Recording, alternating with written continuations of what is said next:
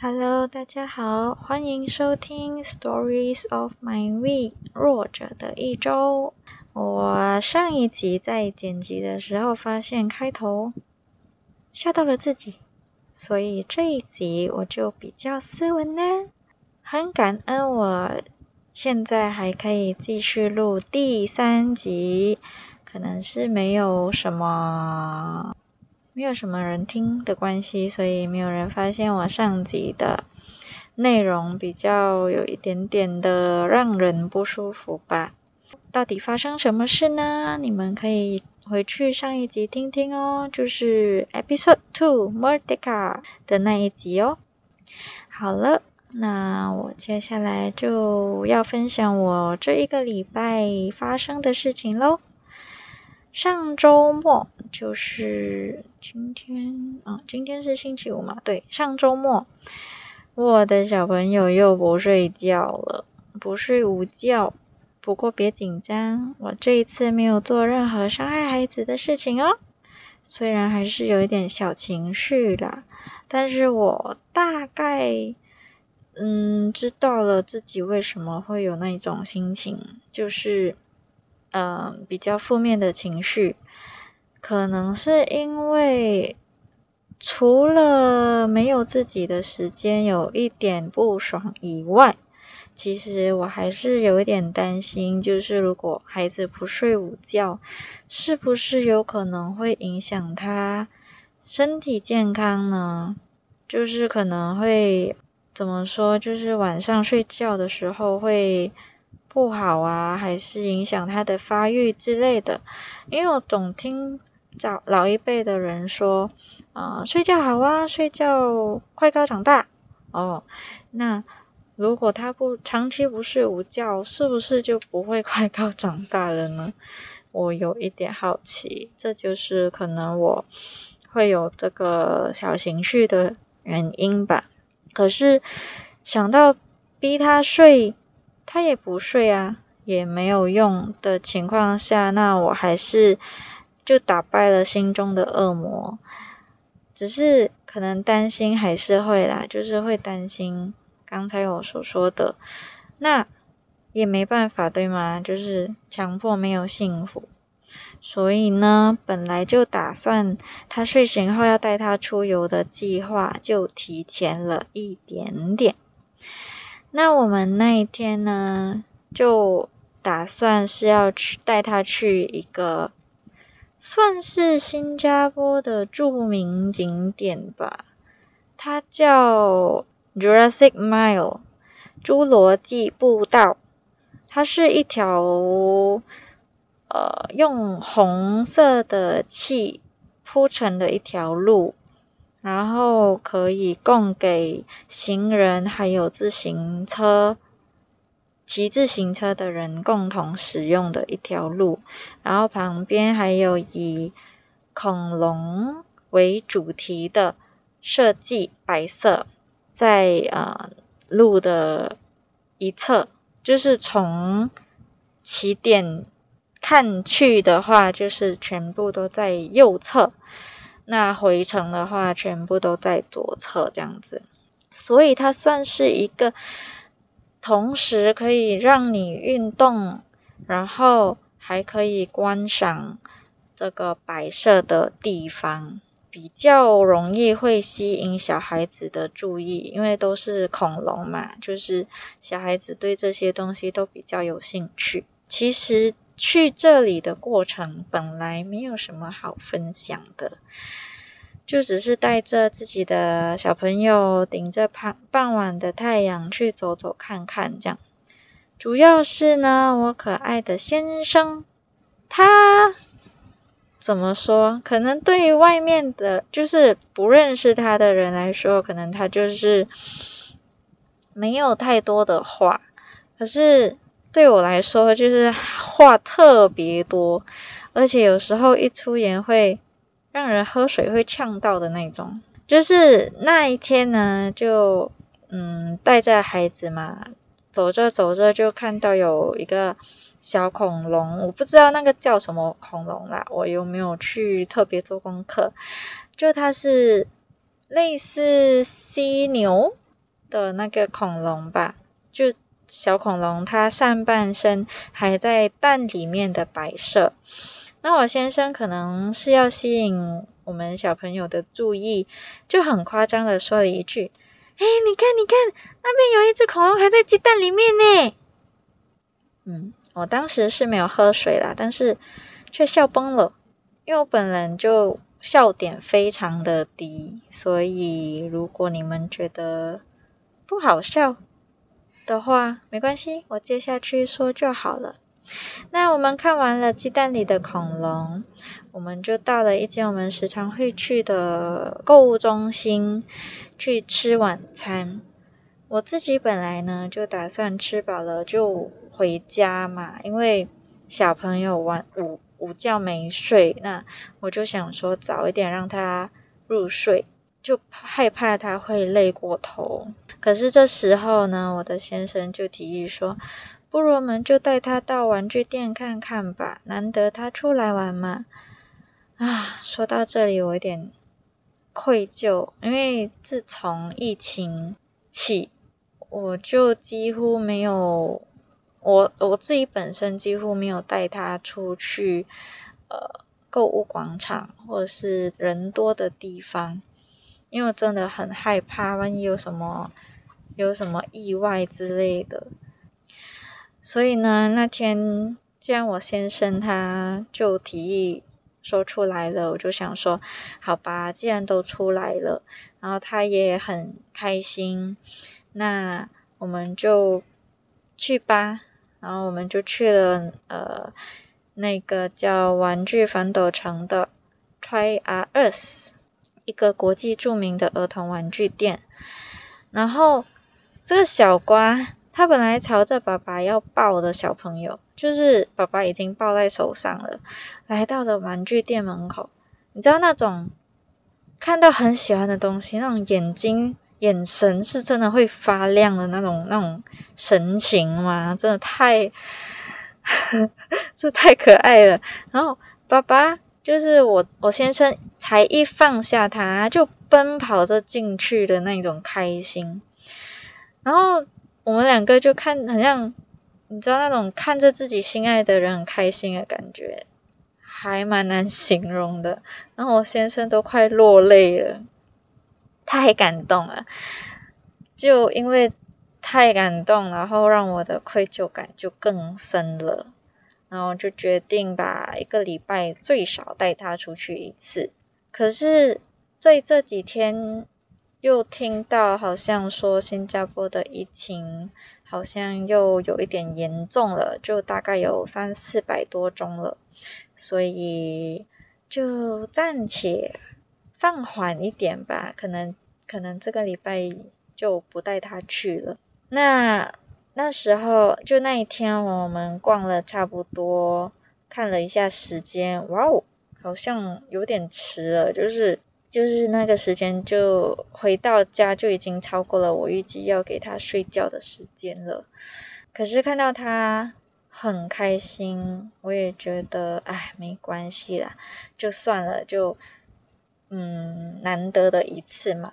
然后我们就上了车，要到家之前的五分钟，他就下线了，offline，然后完全就是起不来的那种。就是我怎么怎么弄他，他都不肯起来的那种。回到家，本来想说，嗯，让他随便洗一洗，就换个衣睡觉啊什么的，结果完全没有办法哎。我就嗯跟他换一身衣服，他就完全是那种已经很久没有看到他这样了。就是在他差不多一个月到六个月的时候，还有这种状况，就是你他睡着的时候。你帮他换衣服啊，还是怎么整他 都不会醒来的那种。可是已经他现在已经两岁了，然后已经很久很久没有看到他有这种情况，就是他睡着的时候，然后帮他换衣服，然后也没来得及跟他做很彻底的清理，然后也没办法的啦，就去他的病毒吧。开玩笑，大家回到家一定要勤洗手哦，最好还是可以洗个澡哦。大家一起对抗疫情，加油！那满足了小朋友，第二天当然是要过二人世界啦。虽然已经有了小孩，但我和先生约定了每个星期至少要有一天要过个二人世界，也是趁现在家里里面有人可以帮忙照看小孩，所以我们趁这个时候就多多独处。或者是给自己放个假之类的，好好休息一下。然后在这里，我也想提醒一下那些要求完美的父母们。我知道有些父母啊，有了小孩过后，就把全身心都放在照顾小孩身上，完全忘了自己。那我就想说，记得还是要疼一疼自己哦，休息一下，然后你才有能力更好的。把最好的给孩子，要不然自己垮了，那孩子真的会很无助。你也不希望孩子会有无助的时候吧？那鸡汤语录就不多说了，相信你们也明白其中的道理，只是不是那么容易做到。我明白，那就别烦了，来听听我和先生到新加坡国家公园骑自行车的故事吧。每次看到有人骑自行车，然后后面载这一个小小人儿，就好羡慕。感觉如果我可以这样载我的小朋友，他一定会很享受、很开心。就你什么都不用做啊，然后就前面有一个人载着你，然后就到处乱晃，然后自己在吹吹风的感觉，哇，想想都好棒啊！然后我就想说，好吧。我就决定来，呃，常常练习自己的骑自行车车的技术。然后那一天就是礼拜天，我就趁着孩子睡午觉的时候，和先生就开溜了。到了国家公园，我们就开始物色公共自行车，就是那种现在路上都很容易看到的那种，嗯。你必须要下载一个软体，在你的电话，然后用就是它自行车上面有一个 QR 码，那个叫什么二维码啊？对，二维码 QR code，你就要用你的那个软体，电话里面的软体打开，扫描那个二维码，然后那个它的锁就会打开。那我在这个礼拜，就是大概一个月前吧，我就自己在同样是国家公园的地方自己练习了一下。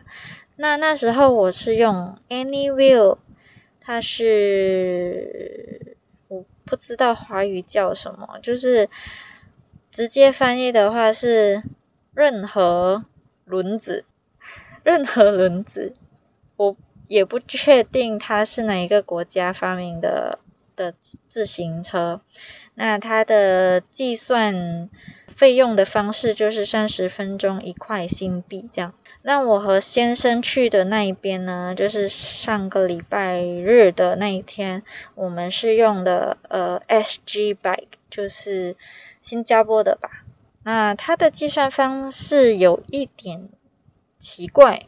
因为之前我用的很多就是 Mobike 啊，或者是嗯，之前还有一个我忘记了，就是相似的都是以半个小时计算的。可是呢，这个 SG Bike 它就先有一个通告，就是弹出来一个屏幕弹出来说，前三十分钟就是四块新币，然后接下来呢就用一分钟六仙的新币计算。所以三十分钟就大概是一块八毛新币，加起来就是前三十分钟四块，接下来的每一分钟是六仙，那就是一个小时大概五块八，对，五块八毛是比以前我租的贵了一点，但是还是比自行车出租店租的价啊自行车便宜多了。在出租店租的自行车呢，就是一个小时十八块新币。那超时的话呢，就会直接算你多一个小时的费用，就是十八十八，三十六。所以自从有了这个公共自行车过后，就觉得好方便啊！就电话扫一扫，你就可以租，任何地方都能租到。但是呢，它一定要你就是呃停在专属位置，就是。自行车的专属位置，像主屋楼下那种地方，然后它会，它也会有一个二维码要你扫描，你才算圆满的结束你的行程，然后它也不会多加扣除你的费用。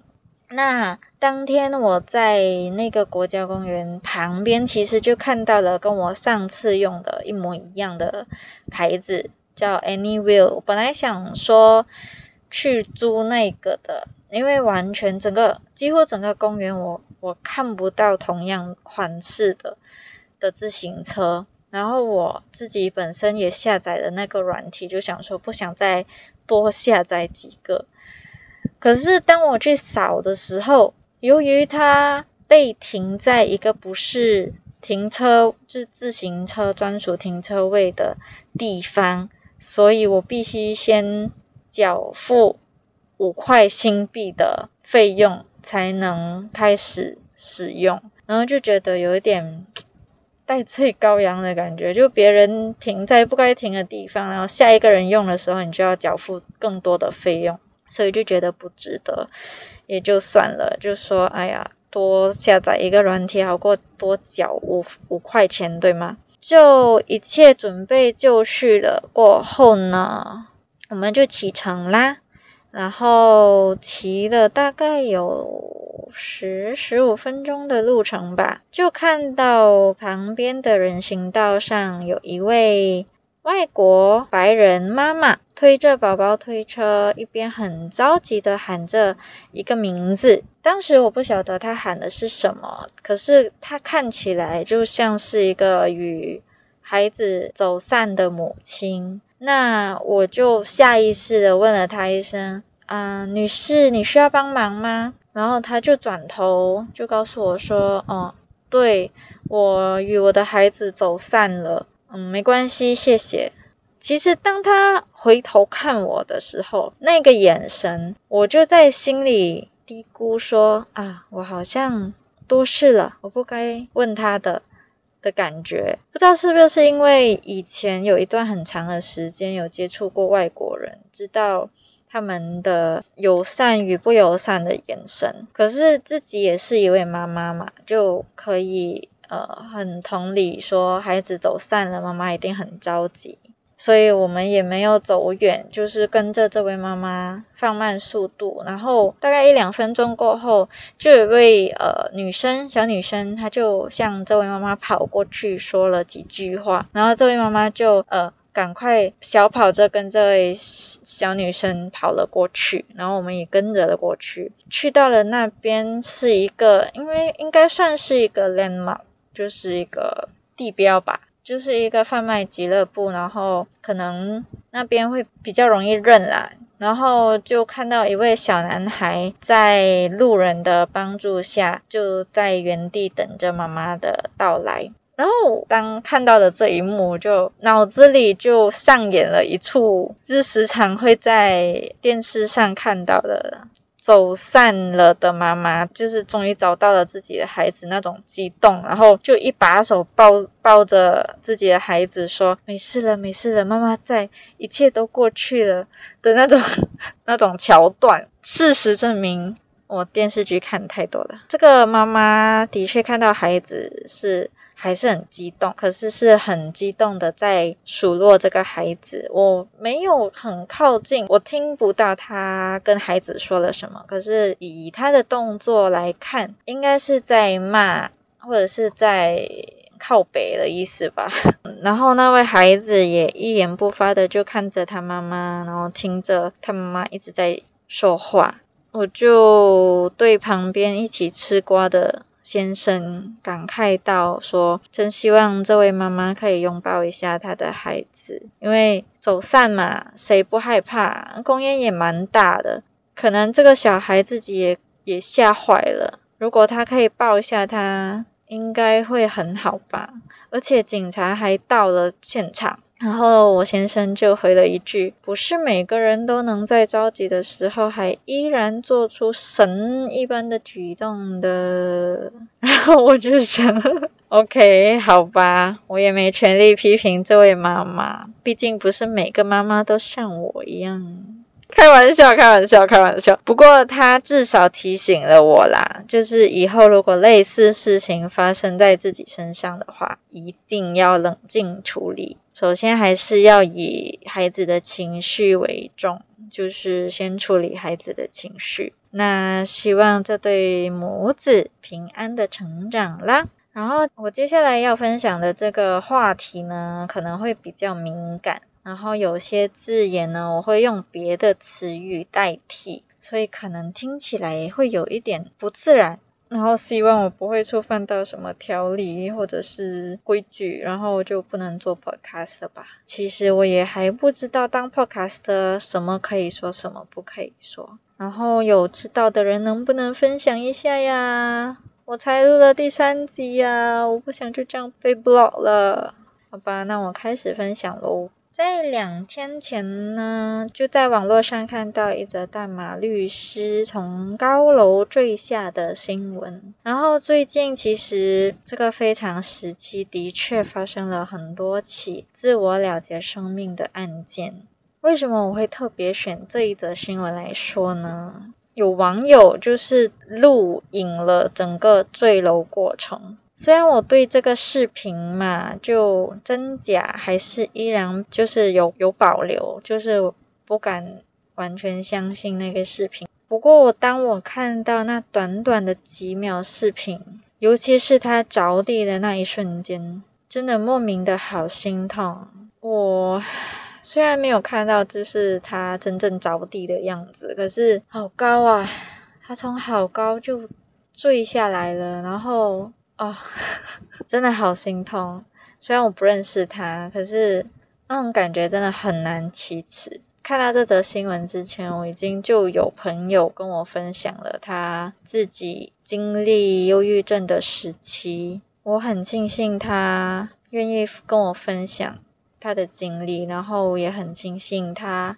就是走过了他痛苦的时候，然后在我听这位朋友分享之前呢，我其实就跟别人没有两样，就是看到这些选择离开的人啊，会嘲笑他们说怎么那么愚蠢啊，好自私哦，把心爱的人留在世上，然后自己离开。然后直到我朋友跟我说了他的经历，我才发现。一个人只有对这个世界和自己的人生完全完全的失去信心，还有极度绝望后，才会选择了一个不归路。就是我现在住的地方是在十一楼，还是蛮高的，就是往下看的时候还是有点怕怕的。所以说，那些选择跳下去的人呢，是该有多绝望才会迈出那一步？啊，当然没有事，不要爬那么高哦，大家要注意安全。那这些结束生命的人，几乎跟忧郁症都有关系。那现在越来越多有忧郁症症状的人，可是。却还是很多人不想去了解忧郁症，他们就一直认为有什么好说的啊？忧郁症不就是自己想太多，然后抗压能力差，然后什么，然后想不开之类的啊？我想说，这些人如果还不知道什么的话，请不要。乱下定论，就是还是好好的去理解一下情况。然后，当有亲朋戚友说自己心情不好啊，或者是有类似忧郁的症状的时候，他们通常得到的安慰，往往都是很表面的一句：“哎呀，你不要想那么多啦，人生还那么长”之类的话。然后甚至还有些人会受批评说：“哎，以前我不是这样走过来，抗压能力那么差哦之类的。”对于这些，我其实不加以任何评论或者是言论，因为的确，在我还没有真正了解忧郁症的时候，我也会说同样的话。其实被忧郁症困扰的人。最不想听的就是这些话，然后往往这些话很可能就会导致你失去那个人的导火线。所以，如果大家有遇到这样的情况，或者是自己身在其中，请不要回避，请大家寻求专业的帮助，能够救得一命是一命嘛，对吗？如果你已经尽你所能做了你该做的事。比如说安慰啊、陪伴啊，可是对方依然选择离开，那至少在他生命的最后一刻，依然有人愿意陪着他，和他说说话。我想他也走得比较开心。留着的人也不需要太自责，因为每个人都有权利选择自己的路。刚才我提到的那个新闻，我只知道当事人是一名律师。然后其余的我不是不想说，而是我不知道。每次遇到一些新闻呢，我就会很好奇，然后就很像那种 stalker 会去找到底发生什么事。可是很莫名的，就我不想去看这一则新闻的。真正原因，或者是它的它的细节，可能我知道它会让我有负面情绪吧，所以我就不去看了。然后大家如果有兴趣的话，可以自己上网搜搜，应该就会有了。啊，好沉重啊！接下来我想跟大家说说，在这整个星期里面，让人有那么一点点亢奋的小插曲。我好像前两集都有提到，有玩一款游戏吧。它是我长这么大以来第一个吸引我，然后让我玩的很认真，会上网搜攻略的那种游戏，是一个手游啦。可是你可以在 PlayStation 或者是电脑、电话都可以玩的一款游戏。然后可能是它的画风很美很美，然后刚好是我喜欢的类型吧，我就超喜欢这个游戏。相信玩手游的听众们都有听过它吧？就是《原神》，原来的原，神明的神，原神 Genshin。然后我说的小插曲呢，就是我卡在一个等级已经有一两个月了。然后我在这个礼拜终于突破了，超开心，感觉就有点像像便秘，然后终于出来了一样。嗯，这个比喻好像有点恶心啊，反正我就是很开心，哈哈。啊，不过我只是突破了第一个，接下来应该还会有很多同样的意境啦。好啦。这一集大概就分享到这里了。那节目的最后，我就要来抛问题喽。这一集的问题是：如果这个世界没有任何的犯罪，没有任何的霸凌，也没有任何的口出恶言，没有人可以受到任何伤害，包括刚出生的婴儿，全世界都是。很好，很友善的人，整个世界哦，那这世界真的就会变得更好吗？还是其实本来就要有善与恶来完整这个世界？这就是我的问题。谢谢大家的收听。嗯，我又忘记说我是杰克林了。好，谢谢收听，我是杰克林，拜拜。